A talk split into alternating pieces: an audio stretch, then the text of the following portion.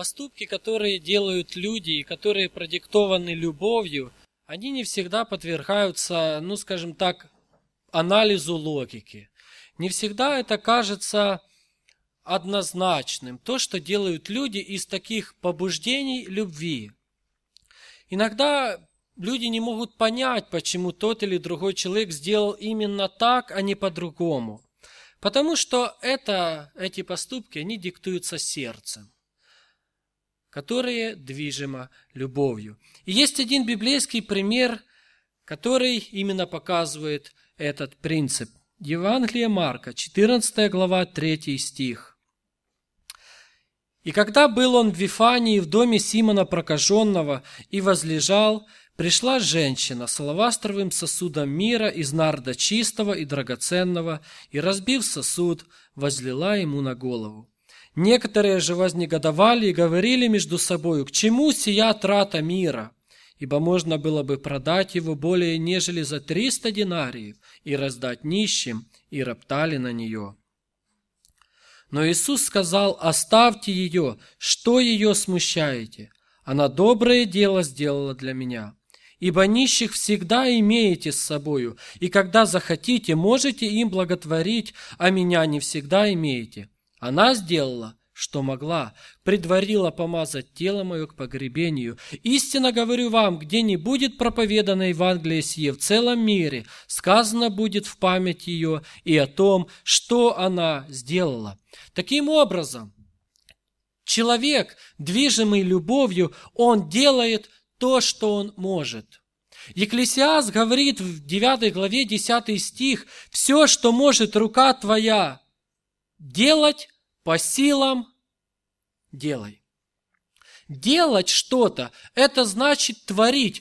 Когда Господь э, говорит, что сотворим, или человека, там стоит вот это слово, что может делать рука твоя, делай по силам. То есть, когда человек делает что-то, он таким образом начинает творить. Дьявол, он разрушает.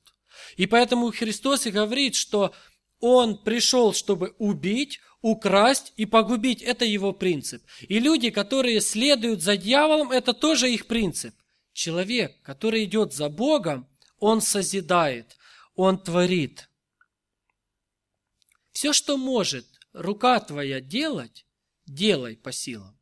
Кто-то творит умом своим, кто-то творит руками своими, кто-то творит делами своими.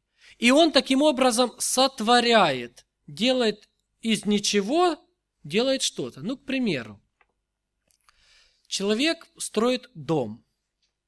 Его не было, теперь он есть.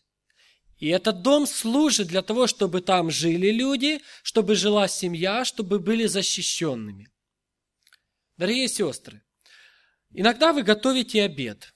Вот его нет, а теперь он есть. Самое обидное, что он есть, а потом его опять нет.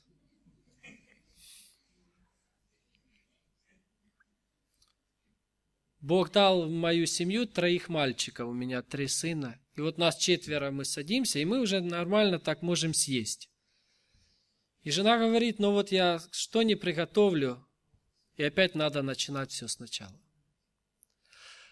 Но то, что сделано, оно действительно может ветшать, оно может пропасть, но оно исполняет то, для чего оно было сделано. Как вот это мира, которое вылила женщина. Люди посмотрели вокруг и сказали, зачем эта трата мира, зачем это было делать? Вылила, остался запах только. Все. А Христос сказал, что это важное дело она сделала, потому что это было свидетельство, которое из поколения в поколение сегодня передается. И 9 стих говорит о том, что мы узнаем об этом. Мы узнали и сегодня даже говорим проповедь на эту тему. Поэтому то, что мы делаем, пусть никогда не смущается наше сердце, что оно, может быть, мы его не увидим. Оно будет исполнять, как Слово Божье говорит – оно не возвращается тщетным, но оно исполняет то, для чего оно было послано. Таким образом, мы уподабливаемся нашему Богу, когда мы что-то творим. Из-за того, что некоторые люди не делают вовремя то, что они могли сделать, бывают большие трагедии. Это можно посмотреть в газетах, в интернете. Кто-то не успел, кто-то не выдержал, не сделал до конца. И получается трагедия, которая может даже унести имущество, унести жизни людские. С другой стороны, э, Писание говорит о том, что если ты делаешь что-то, делай в свое время. Вы видите, что здесь она доброе дело сделала и сделала его вовремя. Если бы она имела желание помазать тело Иисуса Христа и сделала это через два дня, успела бы она? Это было бы уже поздно. Говорит э, русская пословица, что добрыми желаниями услана дорога в ад. Когда человек просто хотел, у него было большое желание, он не успел. Иногда верующие люди чувствуют осуждение совести, потому что они не успели кому-то свидетельствовать. Человек отошел в вечность, а он не успел, хотя очень сильно хотел засвидетельствовать. Наше доброе желание может стать через время неактуальным, если оно не было сделано вовремя. И Бог показывает нам, что Он все делает вовремя. Он говорит, что я послал Сына в свое время. Бог посылает нам урожай. Бог посылает дождь, и Он говорит в свое время, это Божий принцип, все делать в свое время, делать вовремя. И мы уподабливаемся Богу, когда делаем все в свое время, поэтому мы э, молимся Богу и говорим, Боже, какая сегодня Твоя воля для моей жизни? Я хочу исполнить Твою волю, Боже, чтобы не опоздать, чтобы не поспешить. Некоторые люди пытаются бежать иногда впереди Христа. И сами исправляют людей, пытаются изменить обстоятельства. А Бог говорит, не надо не впереди бежать, с другой стороны, идти за мною. Когда я веду тебя куда нужно, делай так, и Бог благословит тебя. С другой стороны, здесь еще нужно сказать, что человек, который делает, что может, он старается делать даже то, что он не обязан делать. Есть история из ранней христианской церковной истории, когда один молодой юноша читал слова Христа, где было сказано, кто понудит тебя иди, идти с ним одно поприще, иди с ним два. И он не мог понять, что это значит. В то время римские солдаты, они имели право взять любого человека, нагрузить их, его своими вещами и заставить его идти одно поприще. И человек, который не соглашался или убегал, его ожидало наказание. И этого молодого человека он не мог понять, о чем идет речь. И вот однажды подходит к нему солдат и говорит, вот, на, неси. У него было желание убежать. Но он вспомнил, что может после этого быть наказание. Он взял и понес. И когда он нес, его доливали разные мысли. У него пропало настроение. Он думал, ну почему я? Оказался в этом месте в ненужное время. И вот теперь вместо того, чтобы делать то, что мне надо, я несу вот этот вот ненавистный рюкзак. Потом он вспомнил слова Христа. Кто понудит тебя идти с ним одно поприще, иди с ним два. И он сказал сам себе, я не понимаю, о чем идет речь, но я попробую. И когда они прошли это расстояние, солдаты говорят, ну все, ты выполнил свою обязанность, можешь идти домой. А молодой человек говорит, а давайте я пронесу еще вам одно поприще, этот ваш рюкзак. Он говорит, зачем? Ну, я так хочу. Ну, хочешь, неси. И он пошел второе поприще. И когда он нес попри... Э, второе же поприще, солдат говорит ему, а зачем ты это делаешь? И у этого молодого человека появилась возможность свидетельствовать ему о Христе. И когда они расстались уже, они расстались друзьями. И он понял тогда, что когда человек делает то, что непонятно для этого мира, и делает больше, у него открывается возможность для свидетельства. Потому что люди неверующие смотрят на него и говорят, а я так не умею делать. Расскажи мне, откуда ты научился поступать вот таким образом? Когда мы читаем Евангелие Матфея, пятую главу, Христос говорит такие слова. 43 стих. «Вы слышали, что сказано, люби ближнего твоего и ненавидь врага твоего. А я говорю вам, любите врагов ваших, благословляйте проклинающих вас, благотворите ненавидящим вас и молитесь за обижающих вас и гонящих вас. Да будете сынами Отца вашего Небесного, ибо Он повелевает солнцу своему восходить над злыми и добрыми и посылает дождь на праведных и неправедных. Ибо если вы будете любить любящих вас, какая вам награда? Не то же ли делают и мытари? И если вы приветствуете только братьев ваших, что особенного делаете? Не так ли же поступают и язычники? Но человек, который любит больше, он научился одному принципу – вы знаете, иногда нам тяжело любить некоторых людей, прощать их тоже. Но Писание говорит нам, где сокровище ваше, там и сердце ваше будет. Однажды два брата в Китае занимались сельским хозяйством. У них были соседи, у каждого тоже был свой участок, и они выращивали рис. И у них была гористая местность, поэтому они разравнивали площадку, делали, скажем так, определенный ров, вал, и каждый обязан был, чтобы вырос его рис, принести воды от ручья и залить свое поле. Поэтому каждый таскал просто и заливал свое поле. Но поля шли по горе каскадом, скажем так. Вот они залили свое поле, Проснулись утром, смотрят их раскопан ихний вал, и вся вода перетекла на соседское поле. Они думали, что это была случайность. Они закрыли этот вал, наносили опять воды, залили поле. Утром, когда они встали, они увидели, что опять все раскопано и воды нет. Они расстроились.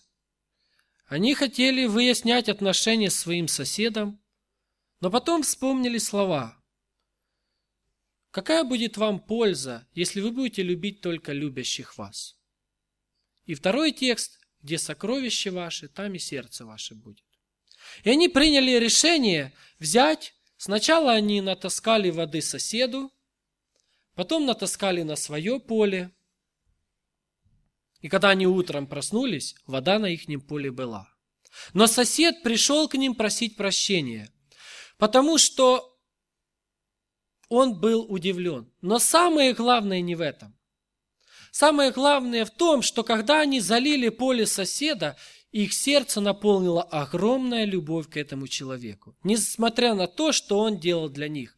Потому что, когда мы вкладываем себя во что-то, в других людей, мы начинаем их любить. Мы любим своих детей, потому что мы много в них вложили. Мы любим свою церковь, потому что мы много в нее вложили. Но если мы знаем человека, которого нам тяжело полюбить, Христос говорит, вкладывай в него, когда ты ничего не должен. И главное, что твое сердце, может, он не поймет сначала, но твое сердце, оно станет совсем другим. Дальше, человек, который движим любовью, он верен в малом. И Христос говорит о том, что придут пред лицо Его люди, и Он скажет им, идите благословенные, потому что алкал я, и вы накормили меня. Был в темнице, вы пришли ко мне. Был болен, вы посетили меня. А эти люди скажут, Боже, ну когда мы тебя таким видели? А он скажет, то, что вы сделали одному из малых сих братьев, сестер моих, то вы сделали мне. И вот там это слово «сделали мне» – это то же самое слово «сотворили». Мы творим с вами посещение. Вот никто не приходит к человеку, а мы таким образом делаем что-то особенное. Не было посещения, а оно случилось, это посещение. Мы помогли кому-то, и таким образом это стало делом. И Бог эти дела коллекционирует. Мне кажется, если Он сказал, что Он за каждое праздное слово у людей спросит, то не говоря уже о делах. У Бога есть коллекция этих дел, которые делают люди. Может быть, никто об этом не знает. Смотрите, пришла бедная вдова, положила две лепты в сокровищницу. И Христос говорит о ней, что она больше всех положила. Он заметил это, когда никто этого не заметил. Иоанн Креститель, он не сотворил ни одного чуда. И он не равняется с таким, возможно, пророком таких в творении чудес, как Елисей. Но Христос сказал, что это самый великий пророк. И иногда мы не можем оценить величину дела людей, потому что мы смотрим на их способности, а Бог смотрит на их возможности. И Бог оценивает, когда люди делают от всего сердца самое малое, что они могут сделать. И Он говорит, что верен в малом, он во много верен. Вот это оценка Божья, потому что она немножко другая, чем наша оценка. И он говорит, что Павел даже говорит, что я наименьший из всех.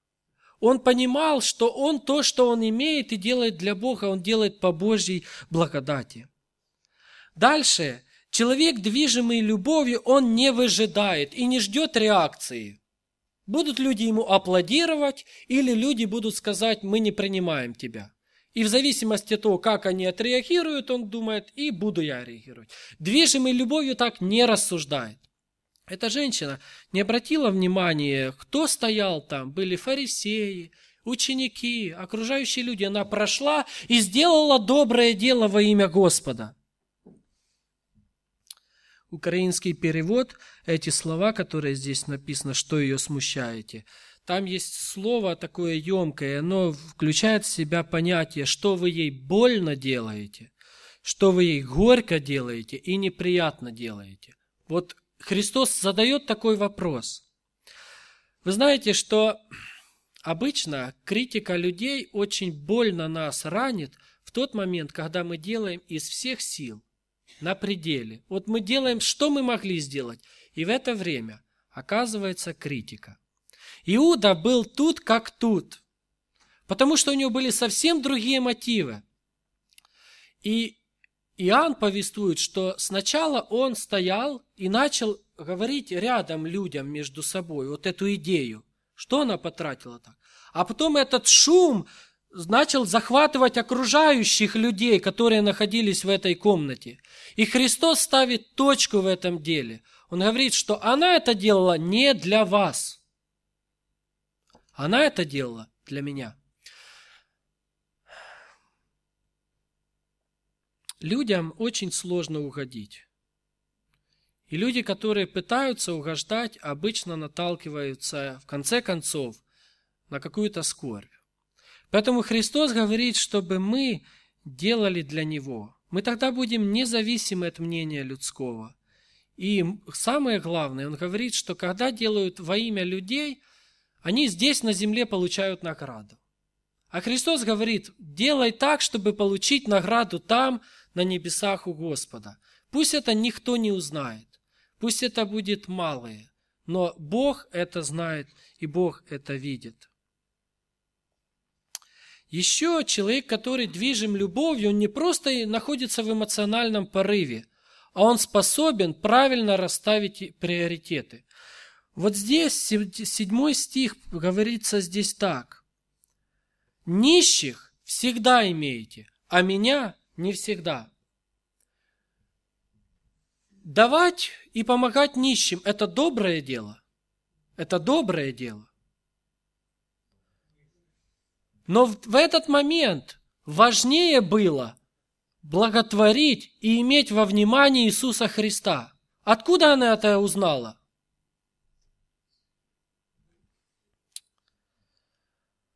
Я думаю, что э, Приоритеты, которые люди расставляют, они зависят от их мировоззрения. Оно находится вот здесь. А то, что они делают, это уже не просто эмоциональный порыв или просто так получилось. Все исходит от того, как человек думает. К примеру, почему неверующий человек считает христианство и веру, ну скажем так, малозначимыми? Или как, почему он поступает так, как он поступает? Он считает, что спасение можно как-то заработать. Вот человек говорит, я не хуже других. Почему он так говорит? Это связано с его мировоззрением. То, как он думает. Когда человек кается перед Богом, у него должно покаяние, это есть изменение мировоззрения. Это не просто развернуться на 180 градусов, ты шел от Бога, а теперь пошел к Богу. Это значит, что в голове должно все измениться. Если раньше ты думал, что можно получить спасение, заработать, или можно прожить жизнь без Бога, все в твоем сознании меняется полностью. Потому что если не произошло этого изменения, то как человек может служить другим людям? История церкви знает много печальных случаев, когда люди с неизмененным мировоззрением становились в руководстве. И в конечном итоге второй принцип верующих христиан-баптистов, он был за, отмечен таким образом, что вечеря Господня и членство в церкви, оно принадлежит исключительно верующим людям – тем, у которых изменилось мировоззрение.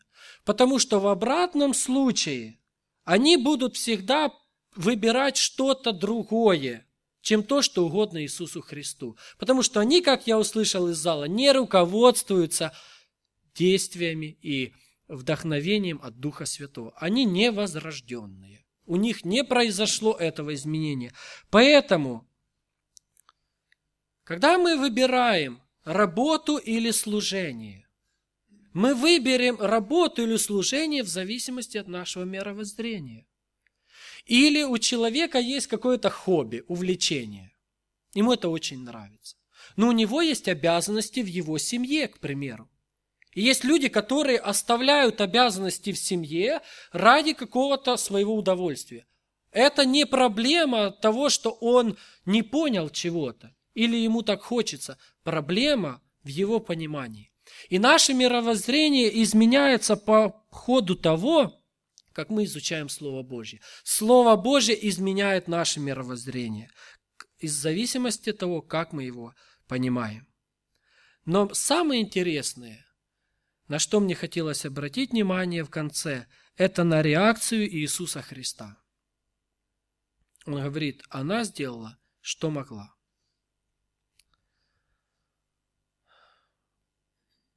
Мы обычно хотим от людей большего, а они делают для нас, что они могут. Только мы иногда не замечаем, как они стараются и с какой любовью они это делают.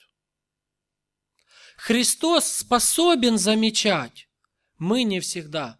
Нам хочется, чтобы дети были ближе возле нас, чтобы они были более послушными. Иногда мужьям хочется, чтобы жены лучше о них заботились. Но они иногда не, не замечают, что они и так делают все, что они могут. А им просто хочется, чтобы для них еще больше сделали. Когда люди что-то делают для нас, мы будем молиться Богу, чтобы Он научил нас замечать и правильно это оценивать. То, что делают люди, малое во имя Господа. Они не могут сделать больше. И они делают все, что они могут. В конце я хочу рассказать одну историю своей жизни. Мой дедушка, который умер, он был очень таким активным, деятельным человеком при жизни – и вот когда он уже состарился, он ослеп на оба глаза и ничего не видел. Ему сделали операции, но ничего не помогло. И он э, делал такие вещи. Он находил где-то доски, не, не всегда красивые. Не, они были иногда с какими-то угловатостями. Находил ветки деревьев обчесывал их. Из этих материалов делал ящики. Абсолютно слепым он сбивал их как мог. И потом карандашом или мелом писал инициалы. Для всех своих внуков он делал ящики. И мы думали, зачем он это делает? Ему, наверное, делать нечего. И только когда были его похороны, я наконец-то понял, что он делал. Оказалось, что пришло много людей, которые говорили, что когда он был при здоровье и в силах, один человек свидетельствовал, что он ему пришел, когда он строил дом и советовал, как что построить, а потом помогал это сделать. Другие люди приходили и говорили, как он им помог и сколько он для них сделал. Я стоял и думал, а уже при моей сознательной жизни он мне этого не сделал. И потом я вспомнил про ящики. Он делал, что он мог, а я хотел, чтобы он больше для меня сделал. И Бог дал урок в тот момент мне, что много людей меня окружают, которые стараются для меня, а я, может быть, этого не замечаю. Поэтому сегодня Бог говорит нам, чтобы мы не только делали, но научились принимать то, что делают для нас. Чтобы мы научились принимать дар Господа нашего Иисуса Христа, о котором мы сегодня вспоминаем, и благодарить Его от сердца за Его любовь и за милость к нам. Аминь.